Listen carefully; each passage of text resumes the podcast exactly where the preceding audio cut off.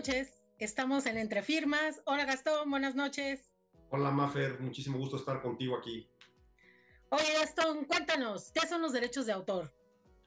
Mira, yo te diría de entrada, te diría lo que no son, todo aquello que creemos que no tenemos la capacidad de hacer, pero que todos de alguna forma como personas generamos. Es decir, el derecho de autor es, es esta ciencia que tiene la, la facultad de proteger a los creadores o desarrolladores de arte, de literatura, de dibujo, y que de alguna manera todos debemos de entender que estamos inmersos en el mundo del derecho de autor. Sería lo primero que, que yo quisiera decir al respecto. Bien interesante porque cuando dices todos, quiere decir que no es un tema de abogados. No, pero para nada. O sea, de hecho, los, que, los creadores, los autores, no necesariamente son abogados ni necesariamente tienen que ser personas enteradas, inclusive de lo que dice la propia ley, sino gente que desarrolla, gente que crea, son los creativos. Básicamente el derecho de autor a quien protege es al autor, a esa persona que ha creado una obra literaria, una obra artística, una obra de dibujo, danza y cualquier otra de esas categorías que tiene nuestra ley. Entonces, estamos hablando de que hay un, un, gran universo, digamos, para hablar de los autores. ¿Quiénes serían los autores? ¿Solamente escritores, músicos? ¿O qué otro tipo de contenidos o de creaciones protege el derecho de autor? Mira, yo te diría, cualquier persona física que crea, sí, de entrada las obras literarias, es decir, lo primero que nos viene a la cabeza cuando, cuando escuchamos la palabra derechos de autor son los escritores. Después quizá la gente que hace música, pero además hay dibujantes, hay caricaturistas, hay cineastas, hay arquitectos, hay desarrolladores de programas de computación, eh, están gente que hace obras de arte aplicado, que ya complicamos un poco más el, tema de, creaciones, pero no solo es el que escribe, sino también el que dibuja, el que obviamente crea una canción, el que, el que compila cierta información de, de manera diferente y que la hace original en esa forma de compilarla. Todo eso eh, está dentro del derecho de autor. Y fíjate, tocaste un tema bien importante. Dijiste obras literarias, dijiste los escritores, y de repente podría sonar que solamente como escritor del libro, de escritor de literatura, de poesía, de cuento, de narrativa, pero ¿qué pasa, por ejemplo, con los escritores de libros de texto? ¿Esos también son considerados autores? a ver, quien, quien escribe una obra literaria es autor. El, tema del libro de texto tiene otra connotación diferente. No es, o sea, sí hay una autoría respecto de la obra, sin embargo, la protección y la explotación entran a otra, a otra dinámica completamente distinta de quien crea una poesía o quien crea un guion, por ejemplo, para una película, quien crea un guion para una serie, una obra de teatro, y el, libro tiene, tiene un, un, tratamiento diferente, sobre todo el libro de texto, ¿no? Entonces entra un gran número de proveedores de contenido, digamos, de, alguna manera, ¿no? Es correcto. Porque em, en el mundo eh, que conocíamos convencional estábamos hablando de libros impresos, de discos en aquellos soportes o en aquellos eh, formatos que conocíamos, incluso del CD, pero todo esto que se genera ahora en redes, estos contenidos, estos videos, eh, estos, estas imágenes también están protegidas por el derecho de autor? Claro, fíjate que una de las cosas que más me llama a mí la atención cuando hablamos de derechos de autor es que la gente se va mucho por el soporte. O sea, hablas mucho del disco, hablas mucho de, por ejemplo, en, la obra pictórica de lienzo, eh, pero la, la, protección del derecho de autor no es sobre el soporte material. El soporte material es donde está fijada esa obra. Es decir, una vez que tú concibes en tu, en tu, en tu mente y plasmas esa obra literaria, esa obra musical, que obviamente tiene que estar en un soporte material, pero no es el soporte lo que protege el derecho de autor, sino la, la, propia obra concebida, es decir, las notas musicales, la letra junto con la música, lo que escribes, el programa de computación, que no lo vemos, o sea, no vemos estas, esta parte eh, digital pero está protegido eh, la obra, no tanto el soporte en el que está. Y, por ahí hay mucho, ¿no? De que si se debe modificar la ley, ya actualizarla al tema digital y que si lo digital está protegido o no, porque la ley no hace referencia en, algunos casos al, tema digital. Sí, porque otra vez no es el soporte, o no importa en, dónde fijaste la, obra, sino que esté fijada, esté materializada, que sea palpable y eso es lo que vas a proteger, la obra fijada en ese soporte. Está padrísimo, porque quiere decir que entonces no es un programa que esté dirigido o a abogados o específicamente a un tipo de autores. Podemos invitar a este programa a fotógrafos, a ilustradores, artistas visuales, a coreógrafos, por ejemplo, ¿no? Y toda esta nueva ola que hay de creación digital también podrían estar interesados en este programa. Por lo que me lleva a lo siguiente, tú hablaste mucho de la obra. ¿Qué sería una obra para que como que nos quede más claro que puede ser cualquier creación, pero tiene que cumplir algún requisito o no? O simplemente pues yo dibujo algo mientras estoy hablando por teléfono y me sale pues un corazón muy bonito, ¿eso ya es una obra? ¿Ya puede ir a registrar esa obra? A ver, si el, ojo, porque acabas de decir una cosa bien interesante, si te sale el corazón bonito o no. Para efectos de la ley, a la ley no le importa si el corazón te salió bonito o feo. Lo que importa es que sea original, o sea, que haya una originalidad en esa obra. Más que en el tema, por ejemplo, es, es muy común cuando escriben, la gente que escribe, hay, hay temáticas que ya se han tratado, pero se tratan de manera distinta. El amor, el odio, por ejemplo. Si vamos a cuestiones científicas, a cuestiones jurídicas, eh, obviamente puedo escribir un libro sobre derechos de autor y tú también, pero la forma de, escribirlo tuya y mía va a ser completamente diferente, aunque los dos le pongamos el mismo título, los derechos de autor en México, eh, el amor este, y el desamor eh, en la pareja, pero ya la forma de escribir es esa, esa manera de, de, conceptualizarlo, de aterrizarlo, eso es lo que va a ser la obra y lo que busca el derecho de autor es proteger la originalidad, o sea, que sea original y ahí estriba la protección de una obra, en que sea original. Oye, pero ese tema es medio complicado porque original puede sonar a como que nunca más o nunca nadie ha escrito sobre eso o nunca nadie ha dicho sobre eso y entonces tendría que ser como descubrir el hilo negro en una obra. No, no, porque insisto, o sea, la temática existe, o sea, no, vamos a descubrir el hilo negro en temáticas, pero mi forma de expresarlo, la manera en que yo ataco el tema, la manera en que yo dibujo, por ejemplo, si yo soy un artista plástico o, o si soy un escultor eh, un pintor, pues mi forma de pintar es original, tiene mi sello, como se le llama, ¿no? O sea, tú escribes canciones y le pones tu sello, o sea, tú escuchas una canción y dices, ah, mira, esta, esta es eh, de Martín Urrieta, ¿no? Tiene todo el, todo el trazo, todo el sello de, tal autor.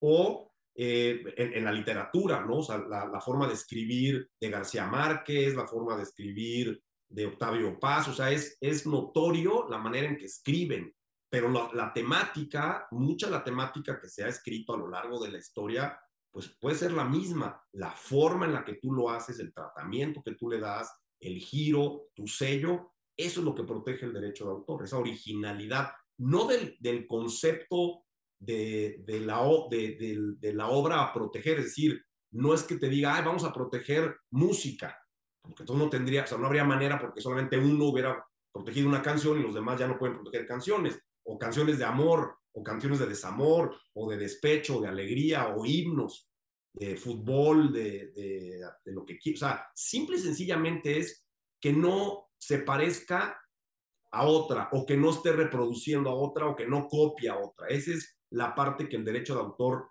cuida, y es la parte que, que yo creo que exalta esa esa, esa valoración o le da ese plus a la obra, que la vuelve original frente a lo que ya existía o que existe ya en, en el medio. Y hace rato dijiste algo bien interesante, Gastón. Dijiste que una vez que está fijada la creación es una obra. Entonces, de ahí yo tengo que agarrar mi obra e irla a registrar para que sea válida. No, Fíjate que lo interesante del derecho de autor, y quizás lo más bonito del derecho de autor, es que la obra se protege desde el momento en que tú la fijas en ese soporte.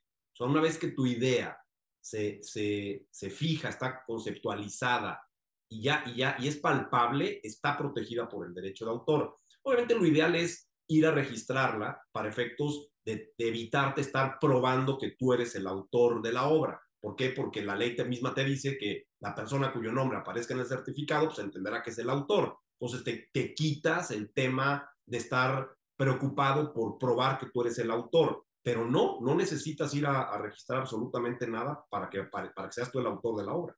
Y eso solamente es en México. Eso es en todo el mundo. O sea, tú eres titular de ese derecho de autor en todo el mundo. O sea, si yo registro en México, ¿quedó registrada en todo el mundo? No.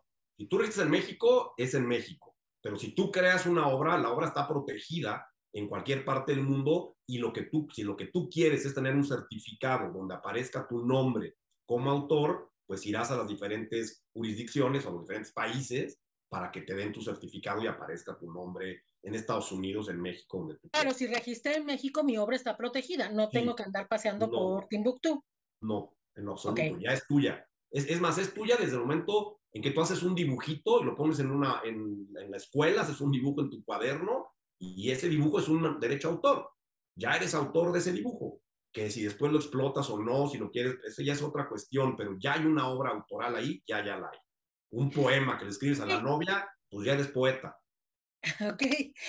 Y por ahí hay un radio pasillo, ¿no? Muy común, sobre todo dentro del mundo de los creativos y de la publicidad, en donde dice que si no alcanzas a llevar a registrar tu trabajo y lo tienes que presentar a un cliente, pues que la mejor manera de protegerlo o de probarlo es que vayas al servicio postal. ¿Eso funciona? Mira, a ver, el tema de las pruebas, o sea, quien, quien en su caso te objete a ti que seas el autor, más bien él tendrá que probar que no lo eres. Yo no voy a probar que soy el autor, yo lo escribí, y si está en mi puño y letra, peor, claro, ahora casi nadie escribe de puño y letra. Ahora la mayoría de los trabajos pues están en, computadora y pues sabe Dios quién lo escribió, pero yo tengo como muchos de los, de, los autores borradores. Y tú pues sí, mira, yo fui haciendo esto, tengo a lo mejor un, primer boceto, en el, caso de, un dibujo, primeros guiones o, o, tratamientos de un tema escritos, en, en, los guardados en archivos en mi computadora. Sí lo puedes hacer, pero no necesariamente es una prueba contundente. Quien tendrá en todo caso que decir que no eres el autor es quien tenga pruebas de que no lo eres. Yo no tengo que probar que no soy el autor, yo declaro que lo soy. Claro, pero si yo soy la autora, vamos a pensar, yo soy diseñadora gráfica y pues le presento mi trabajo al cliente y le hago que, o le llevo mi cartita para que me firme de recibido y me dice, no, no, no, déjamelo aquí, déjamelo, vemos y luego te llamamos. Ni me llaman y luego veo mi trabajo. ¿Cómo le hago para demostrar que soy yo, que es mío, ¿no? Por eso preguntaba si esto que decían de al mismo tiempo que lo presento, me lo autoenvío. Yo te diría, la verdad, siendo lo más sincero del mundo, antes de, o sea, primero no es caro registrar en México derechos de autor, o sea, que también hay que decirlo, o sea, no es una materia donde los derechos que se pagan a la autoridad sean realmente importantes, lo puedes hacer tú solo, no necesitas de un abogado para registrar una obra, es tener nada más el tiempo para ir al indautor, hacer tu cola como cualquier este, ser humano y te dan tu, tu certificado. Si es, o sea, si es un tema de negocio, sí vale la pena invertirle un poquito de tiempo, sacar tu certificado en materia de derecho de autor y ese sí entregárselo al, al potencial cliente para decirle, mira, esto es mío, aquí está el certificado y la verdad es una barrera. Lo otro, pues sí pasa mucho que le dejas los proyectos a los clientes y mañana te dicen, no, no me gustó, gracias, y luego lo ves en la tele, en el radio, eh, ves la película X. Pero lo, ideal, si lo estás haciendo ya desde un punto de vista más profesional, yo sí invertiría ese tiempo de ir al indautor en vez de estarme mandando cosas por correo.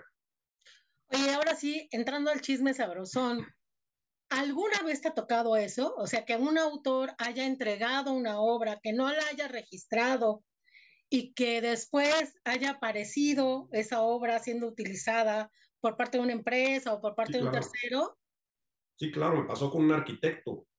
Un arquitecto presentó un proyecto a una empresa bastante importante mexicana. Eh, le dijo que no le había gustado el proyecto, que tenía una serie de deficiencias, que no cumplía con, con lo que ellos estaban buscando. Y pasó el tiempo, eh, se construyó la planta en el Estado de México, de hecho, y cuando la vio este cuate dijo, pues es que esa es mi planta, o sea, está hecha con mis planos. Después sí reconocieron que habían utilizado los planos y que había mutilaciones una bola de barbaridades que habían hecho eh, desde el punto de vista legal, pero sí, sí pasa. A, una, a una arquitecta también hicieron un tema de museografía fuera de México con el, los, los planos museográficos para una feria en, Alemania. Y pasa, o sea, pasa más de lo que creemos. Es sumamente común que, que se lleven, que se lleven este, tu trabajo y, no te lo paguen, ¿no?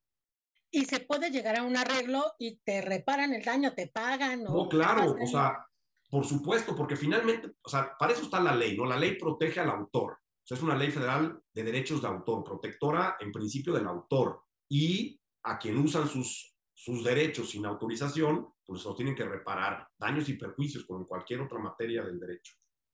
Y digamos, en este caso, más o menos, o sea, ¿a qué equivale la reparación del daño? Que es lo que estás diciendo. O sea, usaste mi obra sin mi permiso. Eh, ¿Qué podría esperar un autor en esas condiciones? Mira, si es, digamos, un uso que se puede probar y que lo hizo alguien que esté establecido y tal, y no es piratería de esta de calle, que no, que no hay forma de, acreditar eh, eh, con facturas y eso el, monto del beneficio que se tuvo.